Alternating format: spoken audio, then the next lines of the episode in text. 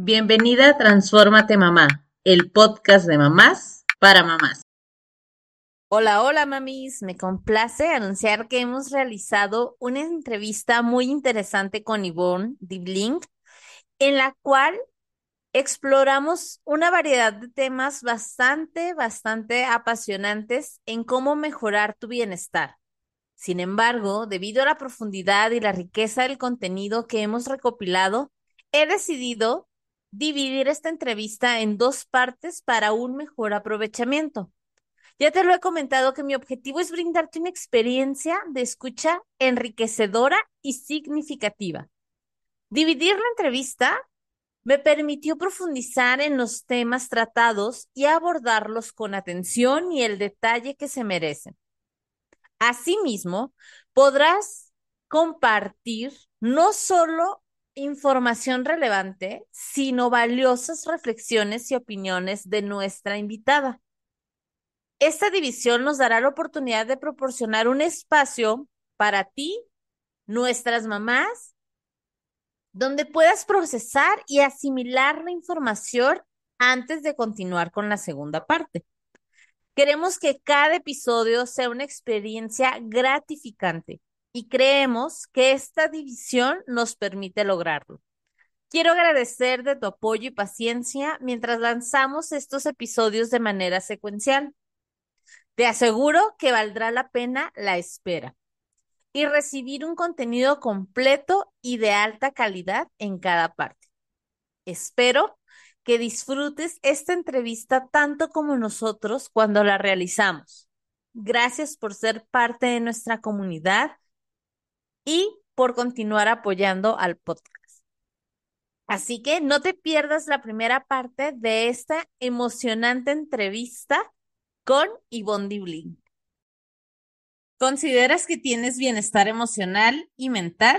Bienvenidas al episodio número 86 del podcast de Transfórmate Mamá. Y antes de empezar, quiero pedirte tu ayuda para llegar a más y más mamás con este podcast. Anímate a compartir en los grupos de la escuela, con tus amigas, con otras mamás y aunque no sean mamás, tú compártelo.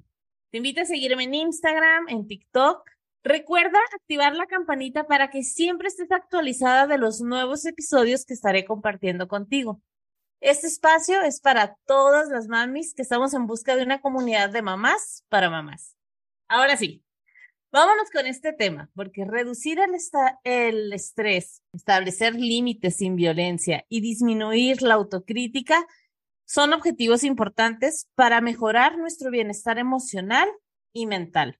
Las mamás, como todas las personas, necesitamos este bienestar para poder cuidar adecuadamente a las personas y mantener un equilibrio en nuestras vidas.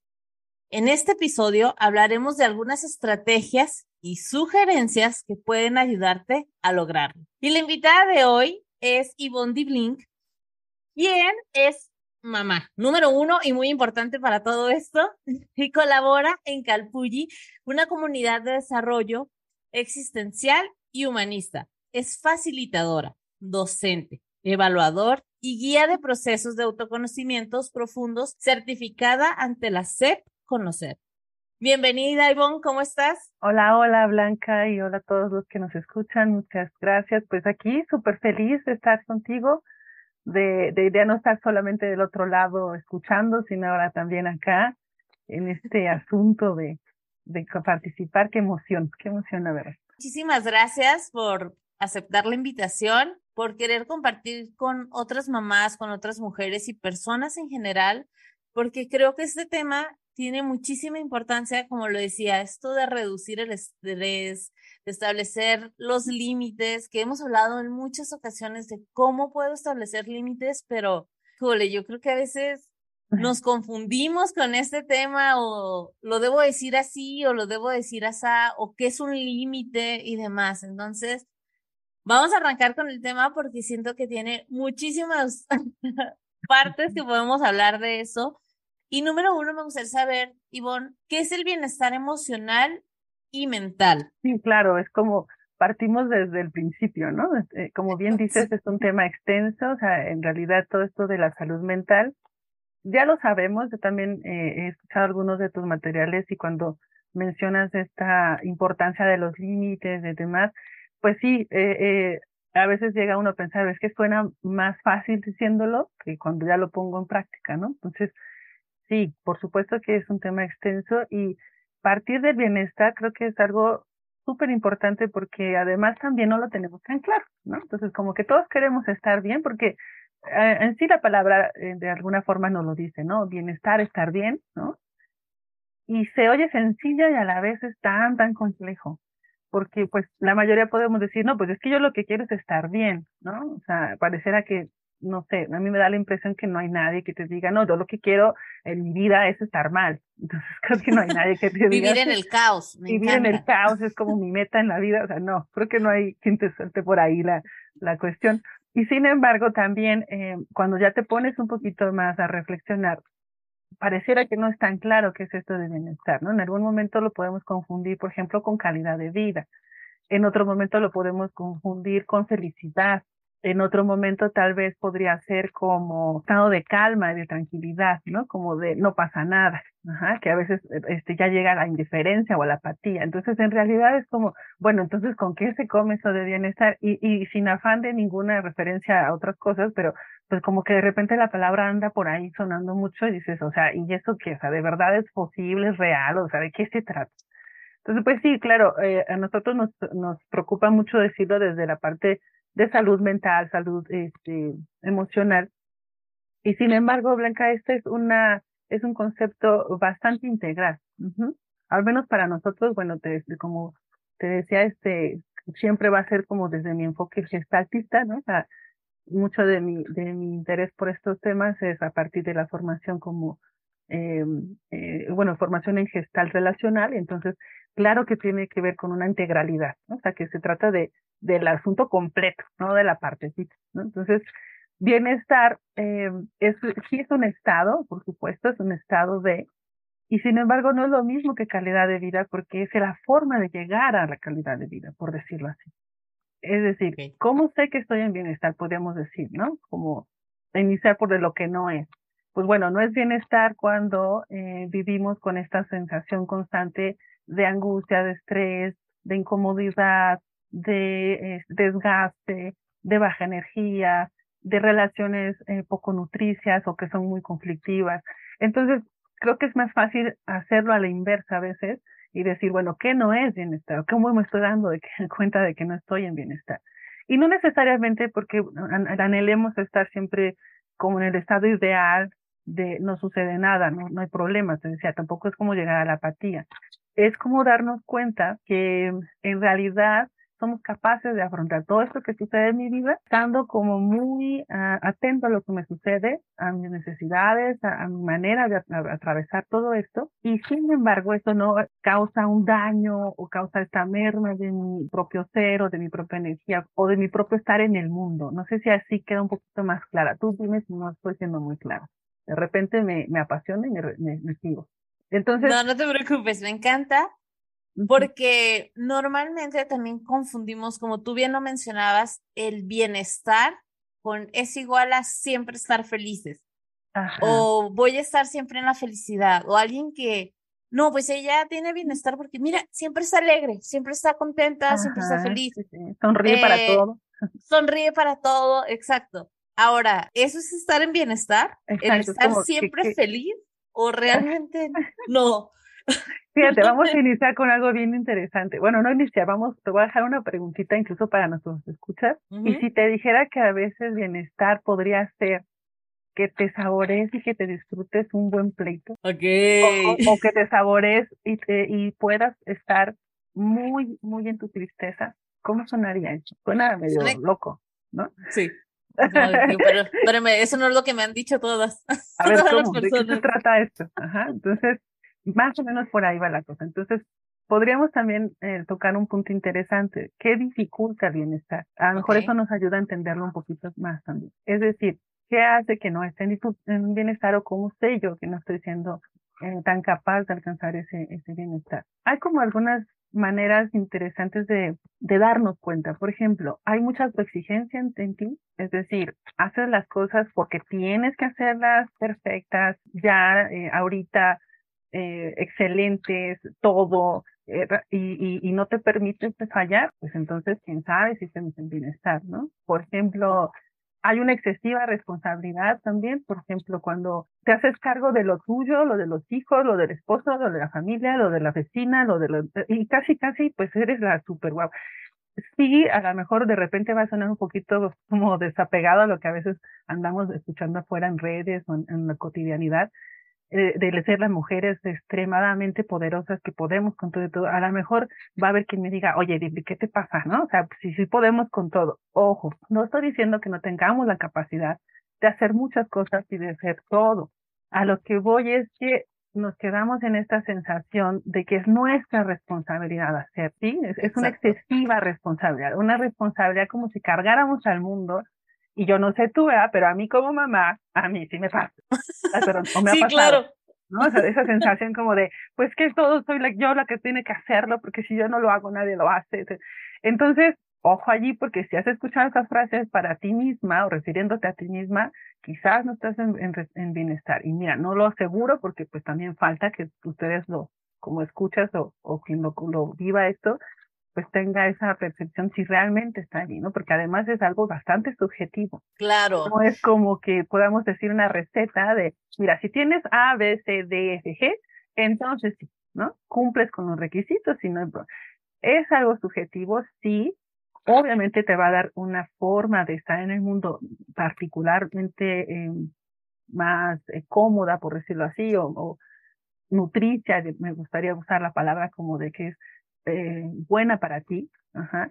Y obviamente tiene esta medida como no tan fácil de, de emparejar o de comparar con otros. Solo que claro, sí, sí se nota cuando no es así.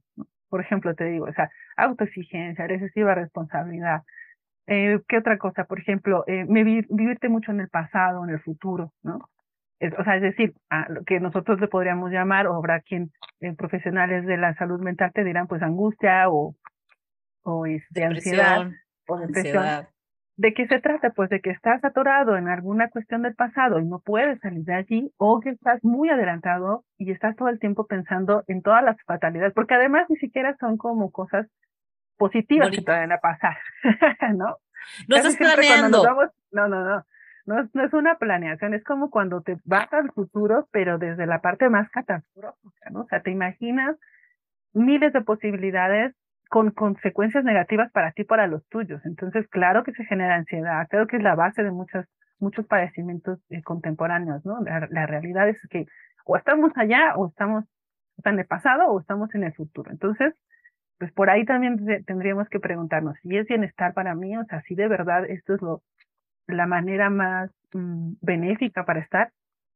Y pues bueno, ¿qué otra cosa podría ser? También algo que nos puede dar sensación o simplemente la invitación a cuestionarnos sería si los problemas interpersonales, mi entorno, eh, con mis relaciones es bastante conflictivo o constantemente conflictivo, pues también tendríamos que revisar qué pasa ahí, ¿no? Y vuelvo a insistir, no se trata de que, ay, no, o sea, los que toda la vida sonrisas y con todo el mundo se llevan bien, tampoco es por ahí, es cuando de verdad son, son problemas interpersonales como si no pudieras sostener relaciones significativas, como que si los vínculos con los que te, te sostienes o con los que tienes más interacción o los más significativos fueran bastante duros, bastante miles, ¿no? O sea, como que eh, hay, hay personas que te viven así, ¿no? O sea, como tipo de nadie, nadie me comprende, ¿no? O sea, eh, con nadie puedo estar bien, o simplemente a veces hasta gente desconocida, seguramente nos ha pasado, ¿no? Encontrarnos personas que es casi difícil atenderle como cliente o atenderle como, como vecino, o es, es se viven desde una problemática interpersonal intensa, ¿no? También podría ser eso, una forma de decir, no, pues es difícil que esa persona esté en un bienestar, ¿no? ¿Qué más podríamos? Bueno, a veces son condiciones también, no todas, todo pertenece al individuo, tal vez puede ser el entorno, ¿no? También estás en un entorno muy hostil, en un entorno que de verdad pues tiene consecuencias en la salud, en la seguridad física, en la seguridad emocional o mental, pues por supuesto también no vas a estar en bienestar, ¿no? O sea, obviamente no todo es ah, por tu culpa, tu culpa, tu culpa, ¿no? Seguramente también habrá casos y muchas situaciones te ponen en un estado de malestar, porque al final es algo así, ¿no? De, de no estar bien eh, por los entornos en los que estamos eh, interactuando. Entonces, como que ya vamos dándole un poquito más de forma, ¿no? Pareciera que, que ya se va definiendo un poco. Y sin embargo, creo yo sigue siendo como difícil mm, agarrar el concepto como conciso y concreto, ¿no? Entonces, ¿cómo podríamos eh, ir poniéndole un poquito más de forma? Por ejemplo, es incomún cuando hablamos de esto del estrés, o sea, una, una sensación de estar estresado, creo que ya es hasta, ¿cómo se dice? De la lista, ¿no? O sea, a fuerza te toca hablar de estrés, ¿sí o no? ¿A poco sí, es cierto. Es, así de, es que, o los límites también, o sea, es que los, los problemas personales, porque los límites, por eso hablábamos de, bueno, ¿qué tal que hablemos de reducir el estrés, de poner límites y de la violencia, ¿no? Esos tres puntos, por supuesto que están muy manifiestos ya como que alrededor. Y además son conceptos o nociones, quisiera decir más bien, como para ser más preciso, que estas nociones ya nos pululan alrededor, o sea, ya no es como que nadie ha escuchado de, ay, o sea, casi todos hemos escuchado que si el estrés, que si los límites, que si la violencia. Entonces, ¿cómo, qué tiene que ver todo eso con mi bienestar? Bueno, cómo atravesamos o cómo vivimos, cómo experimentamos el estrés, la violencia y el establecer o no límites, por ejemplo, ¿no? Desde ahí ya podríamos ahora sí darle como un poquito más de, de forma, me parece, ¿no? Y, por ejemplo eso, o sea, si tú le preguntas a alguien qué es el estrés, pues te dicen que es malo, ¿no? De entrada, es así como, es un estado negativo, es más, está todo mal, ¿no? ¿Sí o no? Sí. Eh, sucede mucho. También eso es algo interesante. ¿Qué, te, qué pasaría si les, les dices de repente a alguien, no, pues es que el estrés en realidad no es tan negativo como lo pintamos, no es en sí el estrés el que te pone así, o el que te está dando bienestar es el sostener por mucho tiempo el estrés, que es muy diferente. ¿sí? Totalmente. Sí. ¿Cómo, cómo, cómo se escucha eso? sí, fíjate que uh, quiero retomar varios puntos porque ah, sí, sí, perdón, la cabeza. no te preocupes, me encanta, me encanta porque parte de las cosas que mencionabas ahorita y que lo hemos dicho en otros episodios es como cuando tenemos el rol de mamás, y que también a quienes no son mamás sé que, les pasa todo esto, el hecho de creer que debemos poder con todo. Y sé que ahorita está mucho en tendencia y la película de Barbie y que seas lo que quieras ser y que nos han vendido también esta historia o esta idea de podemos ser todo lo que queramos. Y sí, yo estoy a favor de eso. Claro, yo también, o sea, por supuesto partidaria de puede ser lo que quiera hacer, todos podemos ser todo, sí. Claro. Pero hay truco en eso. Ajá, exacto. Y que es la parte que a veces no nos dicen, pues. Y que uno lo tiene que ir descubriendo, decir, sí, pero no todo al mismo tiempo. O sea, exacto, exacto. O sea, aguántame, aguántame tantito. Porque sí, puedo ser mamá, quiero ser, o sea, a mí me pasó en un momento cuando me convertí en mamá y yo lo he compartido, nos mudamos la primera vez, salimos de nuestra núcleo de nuestro nido, nos vamos a vivir a Monterrey y yo quería ser mamá, seguir trabajando, seguir siendo la mejor amiga presente con la gente de Tijuana que ya ni siquiera estaba con ellos.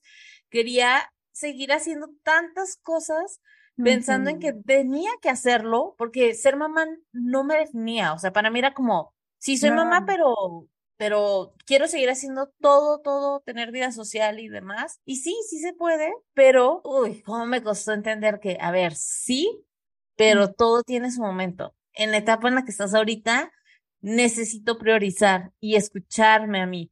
No escuchar lo que creo que la sociedad espera de mí, sino qué tengo yo para dar en este momento, ¿no? Que a veces esa parte de la introspección es la que mucho nos cuesta. Exacto y que tiene todo que ver con nuestro bienestar. Así es, porque dices algo bien, bien importante. Bueno, dos cosas, bueno, muchas cosas importantes, pero quiero resaltar dos. Una que es esto de debeo, debería o tendría que poder, ¿no? Ah, desde allí partimos, o sea, debería de poder, tendría que poder, porque ¿cómo va a ser posible que solo sea mamá, ¿no? Desde allí ya empezamos a tener como todo ese conflicto, eh, principalmente las que somos mamás y también, como bien tú dijiste, las que no son mamás lo han vivido en otros elementos o en otros este, ambientes, ¿no? Esa es una. Y la otra eh, esta, esta parte de considerar que si no lo hago todo, pierdo de alguna forma como el sentido de la vida. ¿Cómo es que llegar a un punto de crisis te hace perder tanto el sentido, ¿no? Como de verdad, a mí me sucedió, llegas a un punto crítico, a un punto crítico. Y por supuesto que la maternidad es una, un camino de aprendizaje y de, de crecimiento enorme, y sin embargo no tendría que ser el único, ¿no? Claro, bueno, llegamos a ese punto, perfecto, y a veces no tenemos este acompañamiento, esta, esta claridad, como dices, de la introspección de decir, oye, espera, o sea, no es que sea solo mamá, ya con esto se perdió el, mundo, o que no lo estás haciendo bien como mamá, porque también eso es todo un asunto, sino que, como bien dices, estamos respondiendo a necesidades que no son auténticamente mis necesidades o tus necesidades, o sea, auténticamente nuestras, son las necesidades que creemos o nos hemos eh, comprado la idea que debemos y tenemos que cubrir o que eh, manifestar nuestras vidas. No sé si es claro con esa palabra, ¿no? Entonces, por eso te decía, pues claro que eso te va a generar estrés, agotamiento, este, crisis existencial de todos los tipos, o sea, va a haber una situación tremenda porque no está claro. Entonces, a mí me gustaría, por ejemplo, aquí poner esta, hacer como una especie de, de pausita y, decir, sí se dan cuenta de las características, nos damos cuenta de los síntomas de cuando no estamos en bienestar. Y aún así no las brincamos blancas, como, bueno, no nos las brincamos. ¿Cómo se, hace, se dice? Se fue la palabra como, la pasamos de largo. Sí, como claro. Ignorarlas, como si no estuvieran allí, ¿no? O sea, estamos hablando de síntomas que, que de verdad dices, a ver, ya cuando las vuelves a escuchar y ojalá que esto a, alguien le haga como este, este eco y diga, a ver, sí, sí, sí, me escucho aquí, ojo, porque seguramente estos síntomas ya los tenemos y de repente se nos va como la idea de atenderlos, ¿no? Claro. por ejemplo, eso de que se nos olvidan cosas, ¿no? Que si, si, no puedo poner atención para dónde están las llaves y de repente ya se me fue. O sea, allí hay algo obviamente estamos hablando como del estrés que nos genera todas estas, estas eh, sobrecargas, ¿no? Vamos a, si lo quieren ver así, para muy rapidísima, como la cápsula teórica, ajá, hay que revisar bien esta diferencia entre estrés y distrés, ¿no? O sea, el estrés nos hace movernos, nos hace activarnos, es como la emoción que sientes cuando, la energía o el rostro de energía que sientes cuando vas a hacer algo nuevo o cuando vas a hacer alguna actividad, ¿sí? Eso es estrés todos lo vivimos y es sano vivirlo porque eso es lo que te pone en acción, ¿sí? Sostener, te decía hace rato, sostener mucho el estrés, entonces ya se le nombra como y entonces allí tenemos riesgos altos de, esta, yo también lo seguramente, creo que tú lo has comentado ya en tus, en tus otros episodios, este, esta sobrecarga de cortisol y entonces tenemos un desgaste y entonces ta, ta, ta, ¿no? Todo eso junto es sostener demasiado ese, ese estrés, ese malestar, ese mal. Y, y lo pondré con el guioncito existencial, ¿no? Malestar en el mundo, o sea, no estoy cómodo en el mundo, no estoy acomodado, no estoy... Eh, no fluyes. exacto, no estoy en, en, en, este punto de mi vida, ¿no? Entonces, todo eso te va a generar estos síntomas, ¿no? Por ejemplo, que si se olvidan cosas, que si no puedo poner tanta atención, que si de repente estoy intolerante, irritable, explosivo. Hay quienes te dicen, no, es que yo estoy muy honesto, muy sincero, yo digo las cosas como son en el momento porque ya. A lo mejor estás siendo muy desconsiderado, no alcanzas a ver al otro. Poco empático. poco empático, y entonces genera que tus relaciones tampoco estén tan fluidas, ¿no? Por ejemplo, o tan armoniosas o tan eh, estrechas. Eh, a lo mejor emocionalmente también, ¿no? El, tener estas, estos eh, picos de emoción en el que de repente te sientes en todo poderosa, que yo voy a poder con todo y échenme al mundo que me queda guango, y de repente, o sea, no puedo levantarme ni de la cama, ¿no? También esos picos emocionales hablan de que nuestro, nuestro estrés está demasiado presente, o sea, que ha estado muy, muy presente ya. Y muchos seguramente te digo, nos hemos identificado con esas características, ¿no? Y todavía hay físicos, Blanca, que no hacemos caso. Me, me salto una comida, ya tengo dolor de cabeza, mareos, bla, bla. No sé, me deshidrato fácilmente porque no consumo agua suficiente, obviamente, ¿no? Pero es muy, muy fácil sentir ese malestar cuando, cuando mi, mi físico no está bien. O, por ejemplo, eh, las migrañas, los dolores de cabeza, malestares estomacales, colitis, ta, ta, ta. Innumerable cantidad de, de síntomas físicos que están allí pero que les decimos, ah, bueno, pero es que porque no comí, ah, es que porque ya, o me tomo una pastilla, o me tomo una aspirina, o ahorita se me pasa, y ya, claro, ¿cierto? Claro. Sin escuchar mucho esta parte. Me, ahorita que te escucho, eh, bueno, tú sabes que yo uso los aceites esenciales y justo de repente las personas, ajá, caen con que, ah, quiero algo para el estrés. Y yo siempre les hago énfasis, ok, este aceite te puede ayudar, pero te tienes que dar el tiempo para que, el aceite también haga el efecto. O sea, no es nada más, lo voy a oler y ya voy a estar desestresada, ¿no? O sea, ya, mágicamente se quitó. No, claro que ayudan, claro que te ayudan a transitar en esto, pero también está en ti el decir, a ver, ¿qué me está causando este estrés?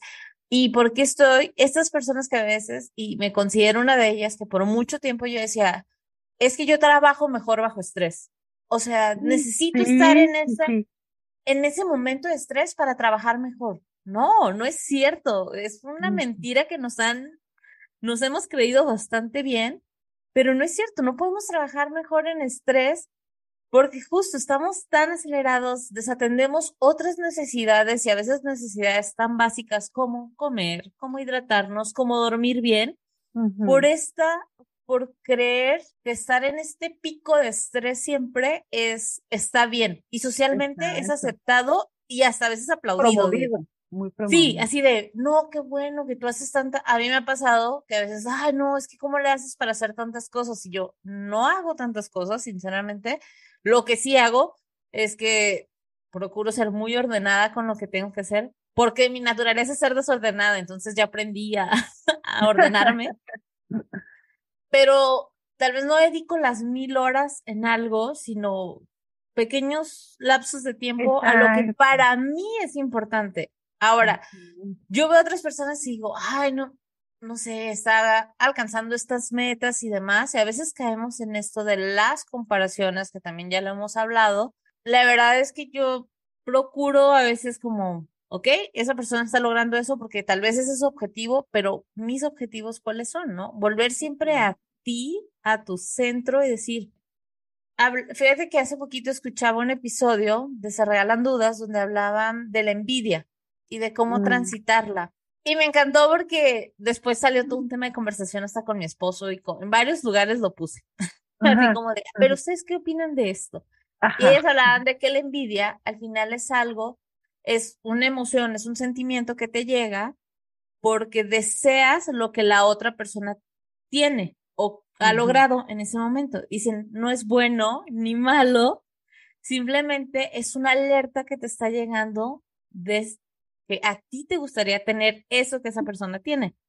Entonces dice, cuando lo vemos así, o sea, de manera tan natural, decir, ah, ah, bueno, entonces lo que yo debería aprender a hacer es qué hago con esta envidia, ¿no? O sea, me siento y digo, si realmente yo quiero poder hacer eso o yo quiero poder lo que sea que estoy envidiando de la otra persona y qué estoy haciendo para lograrlo. Es más una invitación a trabajar hacia adentro del por qué estoy sintiendo esto más allá de solo me quedo en la envidia deseando lo que esa persona tiene y verlo como algo malo. O sea, cuando aprendemos a transitarlo es diferente. Exacto. Y ahí a mí me parece bien importante esto que mencionas, porque una, una, un punto importante es que eh, para empezar tendrías que escucharte, saberte escuchar, ¿no? ¿Qué sería? Entonces, aquí ya serían como estrategias, ¿sabes? Esto podría como entrar en, en en calidad de, bueno, una estrategia para decir, bueno, ¿cómo llego al bienestar? Pues de entrada a escucharte. Y se oye más sencillo que lo que es, pero aprender a escucharte tendría que ver con eh, poner atención a lo que está sucediéndote a ti en el momento. Eh, es lo quiero conectar con esto de, de, es un principio gestáltico y muchas, muchas, hay mucho en tendencia de, estar este, en el ahora, vivir el ahora, ¿no? O sea, y quisiera como aprovechar el espacio blanca como para hacer esta, esta precisión, ¿no?